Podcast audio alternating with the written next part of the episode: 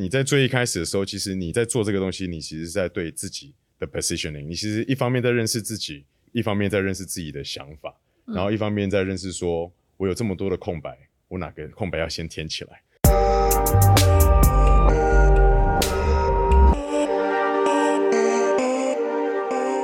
现在时间是六月二十五号下午三点五十五分，你收听的是深 V 一口气。哎，我们嘉宾没有 哦哦，我也要，是不是？没关系，没关系，OK，没问题，没问题。等一下，最后好了，OK，OK，OK，可以。然后我们，哎，我们大家又见面了。我又是连续两集都是 Tiffany，不知道大家有没有觉得上一集还听的还算习惯呢？因为已经不是 Raina 了。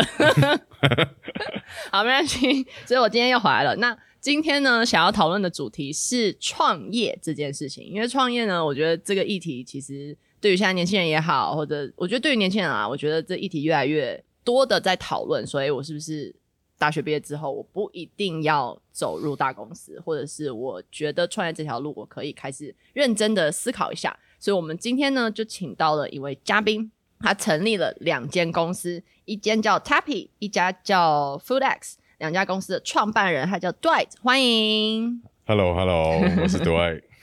想说这个。先请 Dwight 介绍一下，就是哎、嗯，成立这两间公司，比如说 Tappy 是做什么的，FoodX 是做什么的，然后为什么有什么什么是那个契机点让你成立这家两家公司的？哦、oh,，OK，呃，我先讲，因为其实就是两间公司，一间是 Tappy，一间是 FoodX。那 Tappy 是比较前前面成立的，那因为前面其实我比较多的时间都是花在 B to C 的电子商务，尤其是内容的电子商务上面，所以后来我就慢慢。对很多面向，不管是内容也好，慢慢着重到系统端很多很多有趣的东西。那我后来就 focus 在一件事情，我认为慢慢好像看到说，没有人在做这件事情，就是呃对话式电商这件事情。嗯，那为什么要去做这件事情呢？就是我觉得或许现在有很多交易的模式，因为我们像我们看到 Amazon 它出了。什么是 Dash Click？他可能只要一个按钮，然后他就绑定了他的账号，嗯、然后他只要按一下，他的可乐就来了，他的卫生纸就来了，你也不需要做很多的事情。那在台湾超方便，真的对，超快，真的是超快。对，没错。那我们在我们有没有其他除了这样子之外的比较简单的模式？不是要每次我看到一个我想要买一个东西，我一定要到官网，一定要注册，我一定要下载 App。嗯，就不管怎样，我都觉得实在是太麻烦，太麻烦了。对，对对，流程太多，太琐碎了。是，如果说今天它是一个很开心、很帅的一个 T 恤，或者是一个很酷炫的东西，我当然会研究很久。但有很多东西的采购，其实多半不是这样子的东西，嗯、都是一些经常性消费的产品。所以我才希望说，哎，是不是因为有很多人在台湾都用 Line 啊？然后而且我们所有人其实也也都多半加了非常多。奇奇怪怪的一些品牌啊，不要，不好意思，不好意思，My bad，是奇奇怪怪，对，就是很多各式各样的品牌的官方账号，那会不会在上面我看到的是多半都只是拿来做一些呃 DM 广告的推播啊，嗯、或者是用拿来做呃客服的使用而已。那我想说，诶、欸，既然那么多客人都在问说什么东西怎么买啊，哪边结账遇到问题，那何不就直接在上面就直接完成购买这件事情？嗯、那有没有办法用图像式很简单、快速互动的完成这件事情？嗯、所以我们就开始。创办 Tappy，然后开始做这个东西。虽然我们也不知道说未来会怎么样，呃，对，对 但是我相信一定是一定这个一定是一个很大的机会。那后来也刚好，哎，我记得好像是上上个礼拜，哎，上个月吧，嗯，呃，Appear 配星科技，他们并购了 Bunny 嘛，嗯哼，然后锁定的就是对话式商务，嗯，对，那所以。那个就哎，怎么不是我们啊？没有关系，好吧？对对对，所以我们可是因为整个市场很大，我们有很多不一样的角度来切入，嗯嗯，对，所以我们会认为这个绝对是未来一个很重要的一个趋势。嗯，在怎么在手机 Edge 端就完成消费者的需求？嗯嗯，对，嗯嗯，那这个就是 Tappy 的一个初衷。嗯，对。那 FoodX 的话，它其实比较单纯，它就是一个呃食材的供应链的角色，它就是在里面整个供应链。袋装的供应链里面，在每个 control point 都有我们存在，然后我们会协助，就是所有的人去呃用比较好的方式来把这些食材完成送到所有消费者手上。嗯、那未来不只是台湾，如果用这样子比较呃完整的标准来看待食材的话，或许在未来我们的食物也可以走到别的国家去。你说日本、韩、嗯、国、澳洲、纽西兰、新加坡、马来西亚、嗯、都会是对，所以我觉得在走在讲台湾，常常在讲呃。外销这件事情的时候，多半不一定是那个门有没有打开，而是我们准备好了没有。对对对，像呃最近的新闻，当然也台台湾新闻很容易掺杂一些政治议题，但是当然比如说我们先不讨论政治议题的话，比如说最近最大家知道就是凤梨嘛外销到大陆去这件事情，那我觉得也是可以。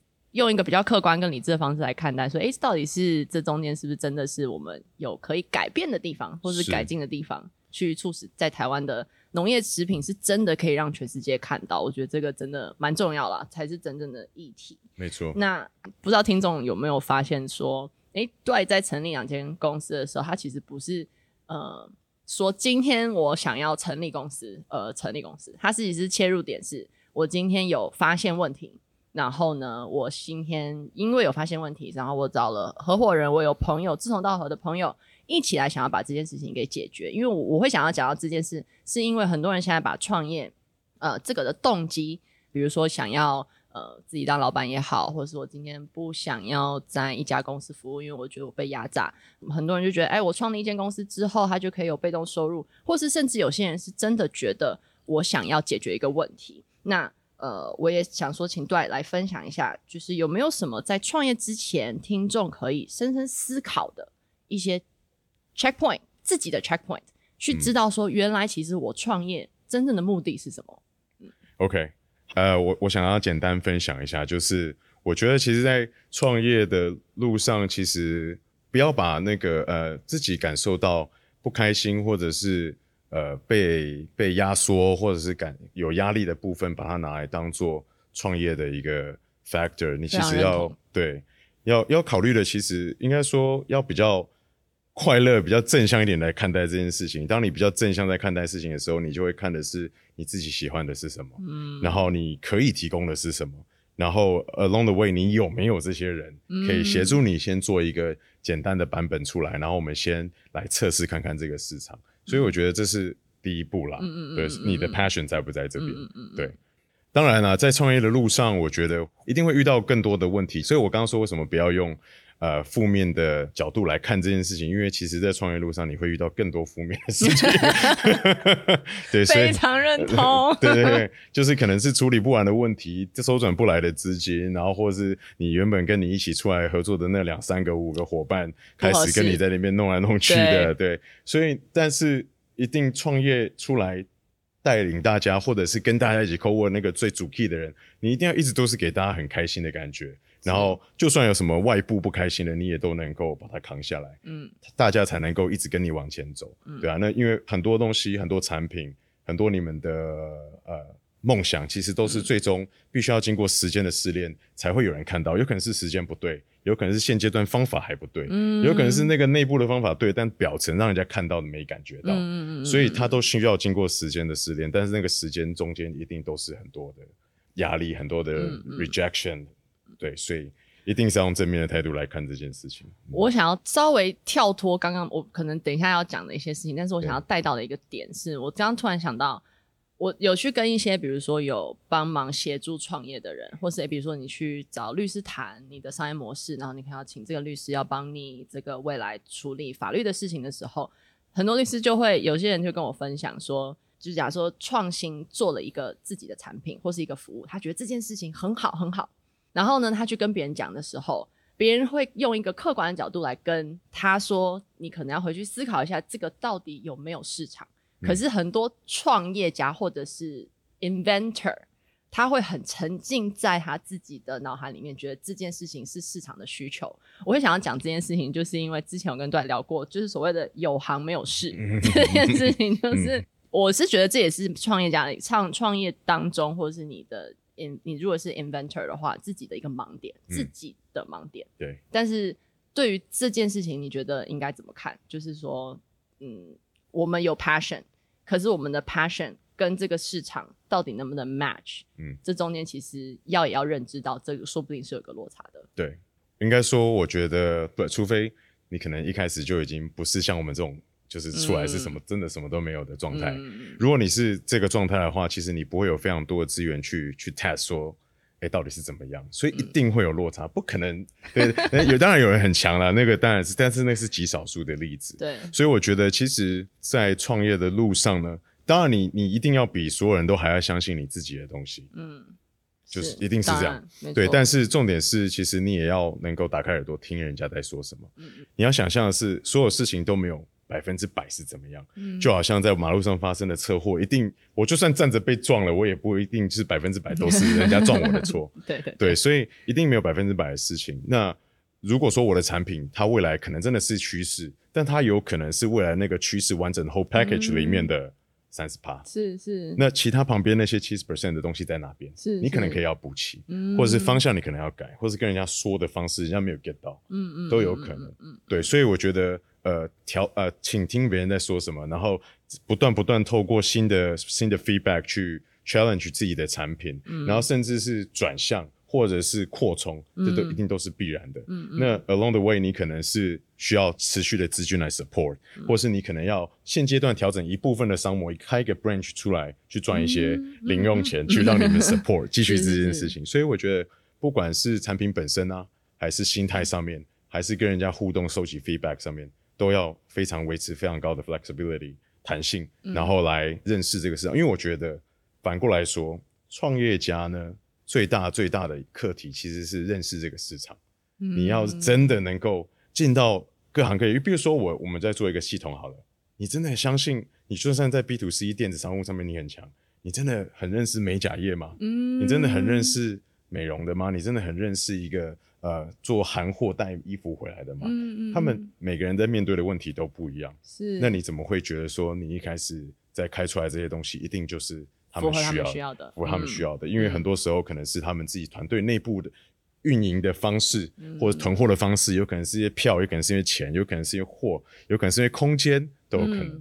对，所以如果能够打开耳朵听的话，其实最大的收获的人一定是自己。嗯嗯，而且其实之前有聊到，比如说一些很 specific 的 advice，比如说现在有很多不管是书啊，或是市场上有谈到 business canvas。这个东西啊，对，对，去真的去 analyze，它是一个框架，对，没错。最近一直被讲说，我用框架这两个字用的很多，今天在被讲，但是我蛮喜欢这个字啦。但是，anyways，这是一个一个很简单的一张表格，我自己也做过，可以让你用一个很真的是理性的方式，或者是一个客观的角度去分析今天要做的事情到底有没有这个市场。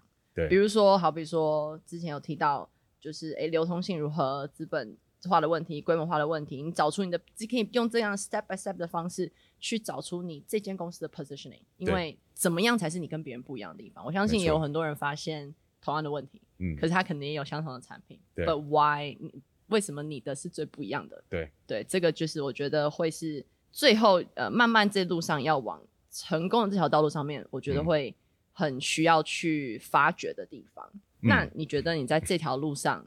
你有培养到什么样子的心态吗？嗯，可以建议给。其实，其实 Tiffany 刚刚讲那个 Business Canvas 其实是一个非常好的 的工具的工具，对，所以我会我也蛮推荐大家可以去试用看看，因为其实，在那个 Canvas 上面呢、啊，可能今天的你写出来的东西，跟一季以后、跟半年、一年、两年以后的你一定都不一样，完全完全不一样。对，所以尤其是。当然，你在最一开始的时候，其实你在做这个东西，你其实是在对自己的 positioning。你其实一方面在认识自己，一方面在认识自己的想法，嗯、然后一方面在认识说，我有这么多的空白，我哪个空白要先填起来？对。但是可能在路上呢，呃，半年以后，你可能因为很 lucky，然后你很认真，有些关键的一些空白格被填起来了，那你有可能就可以在这个时候去调整你的方向或是你的节奏，因为。毕竟在，我我认为，在在做运营的过程，有时候是因为钱突然变很多，所以你可以有一个不一样的速度，或是不一样的选择。对，那这些东西其实都是一直在排列组合，一直在排列组合。是，所以你要很清楚、很清楚的知道自己手上的牌是什么，而且要知道这张牌其实是框框里面的哪一个，不要放错地方了。嗯、真的，真的，真的，有的时候，呃，我自己在写的时候，有的时候真的会，它好像又是这个，又是这个。哎，但是，哎，不对啊，好像你过了两天，你想通了，发现，哎，好像其实又是另外一个。对对 对，对，就是蛮有趣的。嗯、对，但是这个一定是好的一个过程，嗯、因为你只要一直这样做，你其实会越来越来越清楚你自己。可以做到的能量是什么？然后还有你的伙伴，嗯、其实原来你们可以做到什么程度？因为我觉得，呃，在我觉得在在应该说在创业的路上啦，其实你会呃要面对很多问题，然后而且这些问题其实掺杂了非常多人对，或非常多公司，没错。很多时候，很多人或很多公司，它代表就是很多沟通界面。然后这些沟通界面，因为每个人的用词、每个人的情绪、每个人等等不同，其实会让那个能呃真的可以做到的能量排列组合这件事情会被剥减，会被削减。嗯嗯嗯。然后我就哦，其实明明我们这样子，比如说我跟 Tiffany，其实我们可以做什么东西的。那我在跟 Will 可能是另外一件事情，对，结果但是就变成说我完全都没有跟 Tiffany 合作到，我都在跟 Will，这、嗯、对我的企业可能也是一个很大的危机，嗯嗯嗯，但只是现阶段没有出来而已，嗯嗯对，所以不管你在 supply 端还是你在 retail 端，你都必须要做好好的配置，嗯嗯，对，我所以我觉得充分的沟通，然后了解你所有的 partner 的位置。资源很重要。嗯嗯嗯，其实，在这个不断调整啊，然后不断检视自己也好，或者自己的心态也好，或者是自己哪里空白的这个过程当中，嗯、我觉得多少大家都会，不管今天做什么样子的工作，不管是不是创业，嗯、一定都会碰到瓶颈。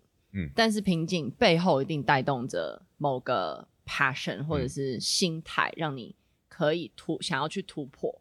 对，那我们今天针对创业这件事情来讲的话。Summarize 起来，你觉得这过程当中需要什么样的态度，或者是比如说，然后执行层面，因为有态度，你没有执行，其实也没有办法真正有结果嘛，对不对？嗯、哼比如说之前有讲到，你要正面的态度，我觉得这真的是非常非常好的。比如说刚刚提到，如果你今天是抱有着负面情绪，然后进到创业，其实。你绝对 一开始就 就错了，会非常痛苦。对，然后这个我觉得那个最后的核心价值，你想要 deliver 什么样子的东西，绝绝绝绝对对一定要是正面的。嗯，然后我觉得，然后还有你讲到一个很好，就是 curiosity。嗯，对，就是永远保持着，诶，为什么？就是 somehow 就是一直问为什么。嗯，我觉得啦，嗯，就是去一直去找为什么，然后找答案。对，对，然后另外一个就是 dedication 哦，就是。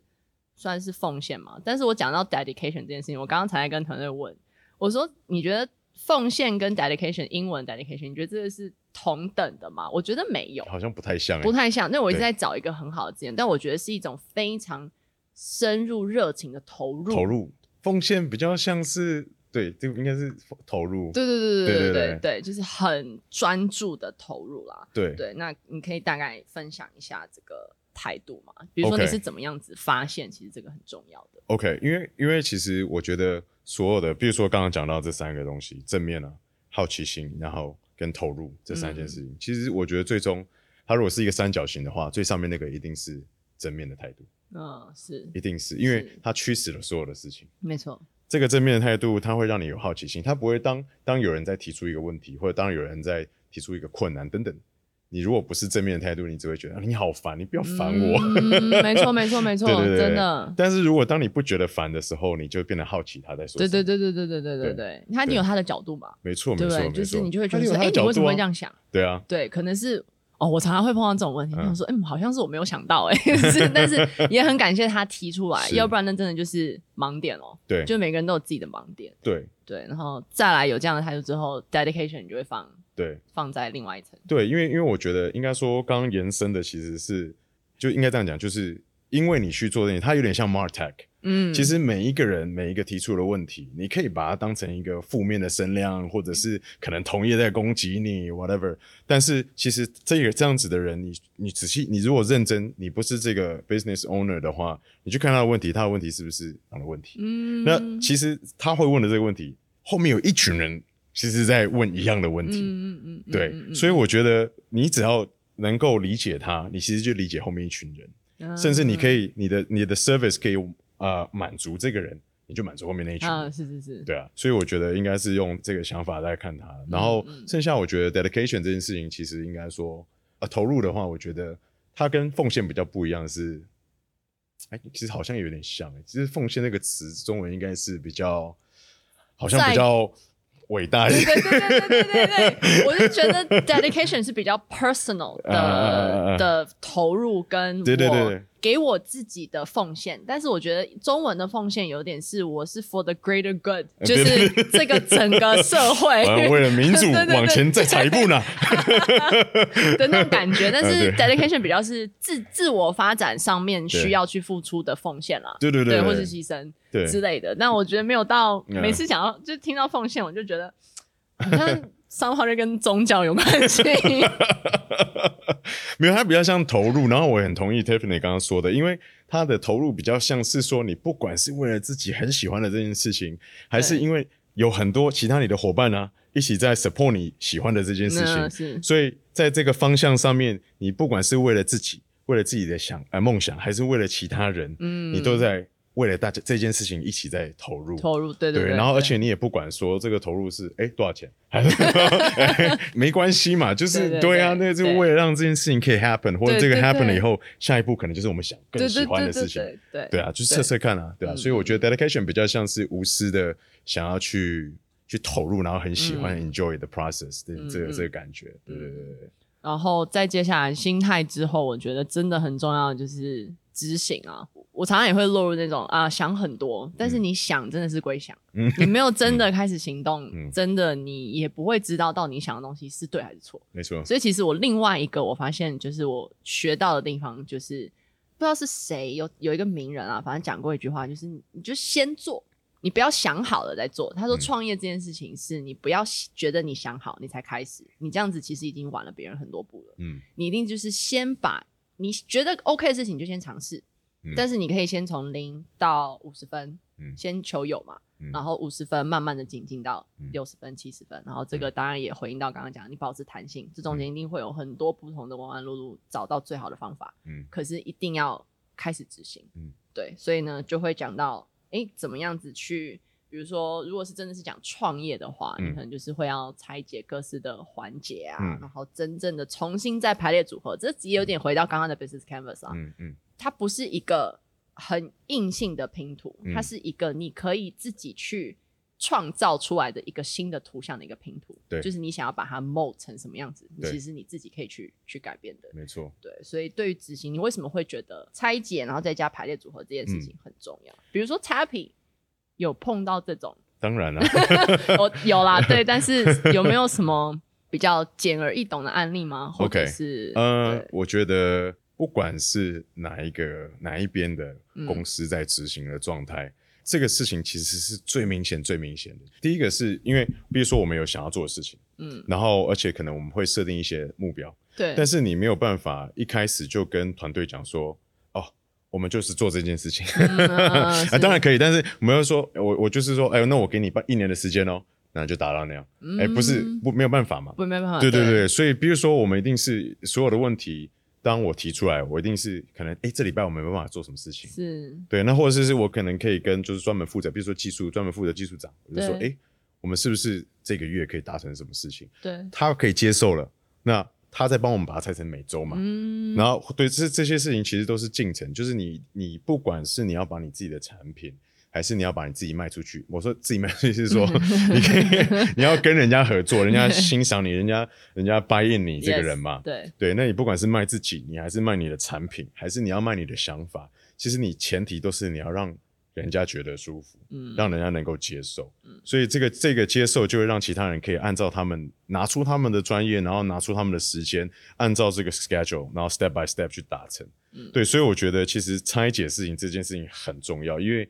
你要先学习，呃，非常习惯培养自己拆解的习惯，你就会很常看到每件事情的时候，你都知道它大概有哪几个阶段。嗯，那这几个阶段，当对方一不接受，我说，诶、欸，那我这样子也，我们这样也可以哦。然后他就说，哦，那这样好。通常是这样子，但是如果我们没习惯这样的话，其实我们会常常会不知道这个东西原来有。可能有十步在里面，uh, 对对对，那你就会不会知道，其实他接受在六点五，嗯，对对对，那我们就是最后是八跟六点五还是七而已啊？那干嘛不变只有零跟十的事情？对啊，一定是中间有很多步骤，所以我觉得这件事情还蛮重要，因为你要让人家觉得舒服，然后不管是你的合作方还是你自己的团队里面的人，嗯，所以我觉得要能够拆解这个东西啊，不只是在跟团队而已，嗯，也不只是在跟外面，其实在跟。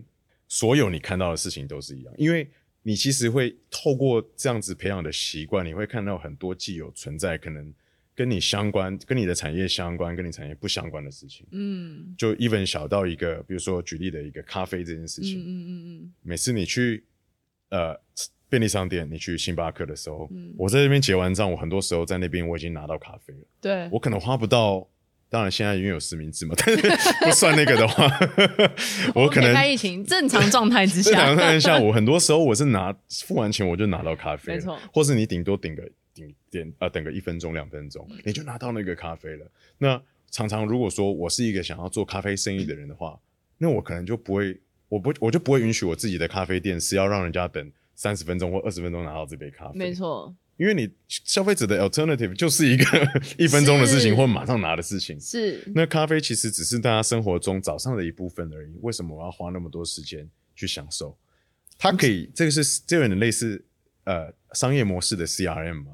对。当你要卖的咖啡是卖给上班族的，它就应该快。但你今天要卖的咖啡，它是要让他享受这个艺术的过程的，那他当然是六日或者是晚上很晚的时候在做这件事情。没错。对，所以我觉得如果可以看清楚。不是只是把咖啡讲成咖啡，而是不一样的人在喝咖啡。嗯、那你都习惯这样子，你就会很容易去拆解这些不一样的商业模式，你就会套用在自己身上就。就哦，哎、欸，我我的这个不能开发那么久，这个十年好像不行。我又不是要做一个 Salesforce，更何况 Salesforce 对不对？几年就已经做成这样子了，对啊。所以我觉得有一件事情要成真，钱、人、时间，然后市场。我觉得全部都要想全部都要真的。你刚刚讲到那个咖啡，我完全头脑闪过一个，我们这办公室楼下就有一个非常好的对比，就是路的对面是一家呃很有名的超超商，就是就全家啦。然后，然后很有名的超商，然后路的这一边是一家连锁的咖啡店。对。然后我常常我会去这家连锁咖啡店买咖啡，是因为我觉得它某一个咖啡蛮好喝的。嗯。可是我每次都会。抱持着一种他今天会不会很慢嗯的心态，去看待这家。如果我当一个消费者，我有这么多咖啡可以做选择的时候，而且这家连锁咖啡店，如果它只是一个 personal 的一个，就是自己的一个小店，我觉得它慢，他想要追求的这个完美，我觉得我也可以理解，我没关系。但是它是一家连锁的，我每次花七十块钱，我要等很久的时候，我中间真的有一度就是跟他讲说，你不要做了，就是你你也不用退钱，没关系，我就去对面买。因为我的时间，嗯、今天我宁愿我把我之前寄杯的，嗯、我就去对面买杯咖啡，嗯、因为我今天就是要这杯，我也没有要怎么样。对。然后突然这件事情，这真的是题外话，因为突然这件事情又拉到，嗯、我发现 Starbucks 其实还蛮厉害 的。欸、对啊，对啊，对不对？嗯，因为它可以觉得让你觉得说，我喝这杯咖啡是真的，我有 enjoy 到它背后的艺术。对。但是它的动作又快。Exactly，Exactly。但他用什么事情达成？SOP 哦。资本。就我说的资本是说，他真的，我说不能讲说纯资本，而是说你说的 SOP，因为他已经把泡咖啡，他有很多 SOP 嘛，但是他把它浓缩在他那台四五十万、六十万的机器里面。那他其实可以有那个艺术在背后的 art 在里面，但是他其实很快，他真的很快，星巴克超快。对对，那台叫做 Mastrana，冠名播出。因为因为我曾经也是 Starbucks 的 barista，哦，OK，所以我真的认真觉得这家公司的经营模式，嗯，我必须讲啊，真的很厉害。对，而且他把每一个员工照顾的都非常非常的好，员工的幸福感是高的，幸福感非常高，而且。其实我觉得有趣的一点就是，你做一个就是大家觉得好像很普通的一个工作，可是 Starbucks 给员工的感觉就是你不是在做一个普通的工作，对，你是在做一个你可以带给别人幸福的工作。而且我必须跟你讲，喝到一杯很美好的咖啡真的很幸福。所以我常常有的时候会带着这个标准去喝别家咖啡的时候，哇，那真的 Starbucks 也奠定了很多大家对咖啡的要求。没错，真的我觉得很有趣。好，回归到 主题，讲回来，那这一路上啊，比如说有没有让你像我自己，如果碰到问题的时候，或是碰到瓶颈的时候，嗯、我可能也会需要一些名人指点啦。就是比如说、嗯、有些人的一些名名言啊，或是金句，真的有让我印象深刻。然后好像有两个人，对不对？你觉得曾经跟我之前有提到过的，比如说两个论点哦，那个其实我们前面也都算是有一点提到了，对，这、嗯、只是像。但是我很好奇的是，那个 A 的 N 次方的理论，这是他在什么时候讲到的？哦，他之前有在有一个演讲上面讲到，然后后来我们讲的是柯文哲，不好意思，对，柯先生，柯先生文哲，对对对，对，没错，因为他之前在演讲上面有讲过，但是我是刚好看到影片讲到，后来他的书里面他也提到，我那时候觉得很深刻，很深刻，很深刻，因为他就说，你想象一。呃，大家数学应该都还不错啊，一的 n 一、呃、的 n 次方一定都还是一嘛？对，没错。但是如果你把这个一想象成自己啊，嗯哼，那你如果是一点一的话，呃，或一点零一也可以，对，就表示说你明天其实比今天多了一 percent。哦，那一点零一的 n 次方其实就是无限大。无限大。但是如果你今天是零点九九，你只少了、嗯、每天只比自己弱一一趴就好。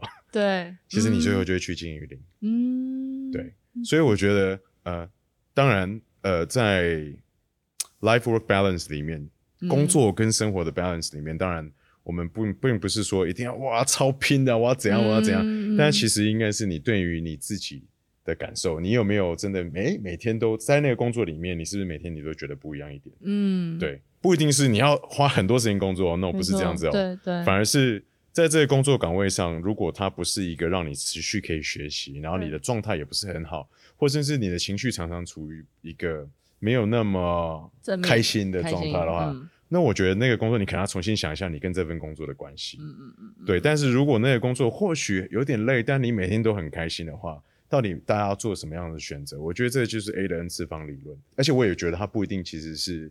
工作上面，嗯，它反而是我觉得是人生人生。上面的一个想法。你可以是跟你家人的关系，你可以是你自己生活的技能，嗯，你不一定要赚很多钱啊，你不一定要怎么样，但是你是一个很快乐的人也可以，嗯，但是你的生活是你很喜欢，嗯，因为你可能这一年你学的是钓鱼，下一个年你学的是滑雪，然后你这个很 OK 啊，没错，没错，真的，嗯，因为这你刚刚讲到 work life balance 这件事情，突然让我想到，就是我最近在看那个 Jeff Bezos。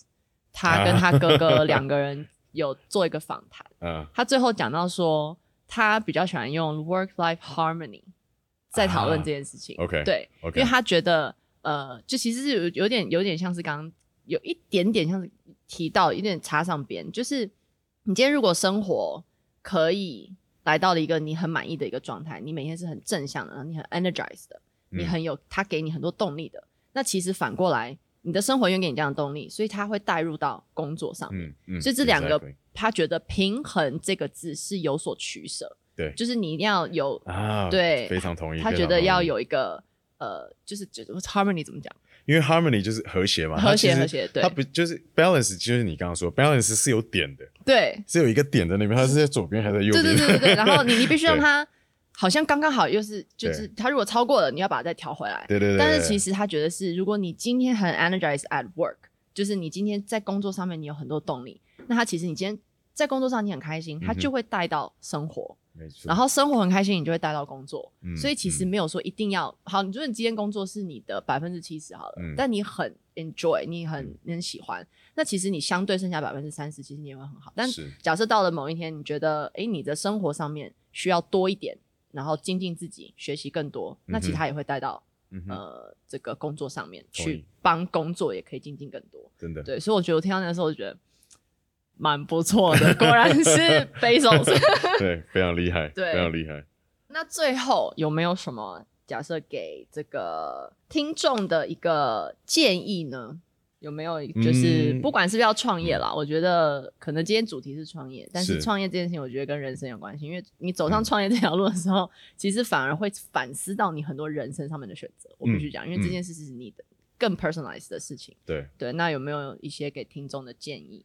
好，我觉得 summarize 说一下，就是如果你觉得你自己已经是一个啊、呃、无可救药的。乐观主义者的话，非常适合创业。嗯如果你常常还是会在生活中，不管是你自己业余的生活，还是是工作的生活，你是常常会感觉到不开心的话，那试着调整，调整完我们再来思考创业这件事情。就是，所以 stay positive 绝对是创业的前提。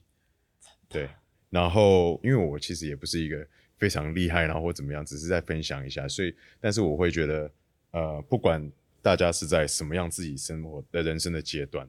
我觉得就是我们一定是永远都非常认真看待眼前的每一件事情，嗯，但是你一定要很 chill、很淡定的看待每一个结果，嗯，因为不管这就是你的人生，还是这就是那个世界怎么运作，嗯，你就是其中一个部分，然后 keep moving forward，that's all，剩下的就是如我的那个。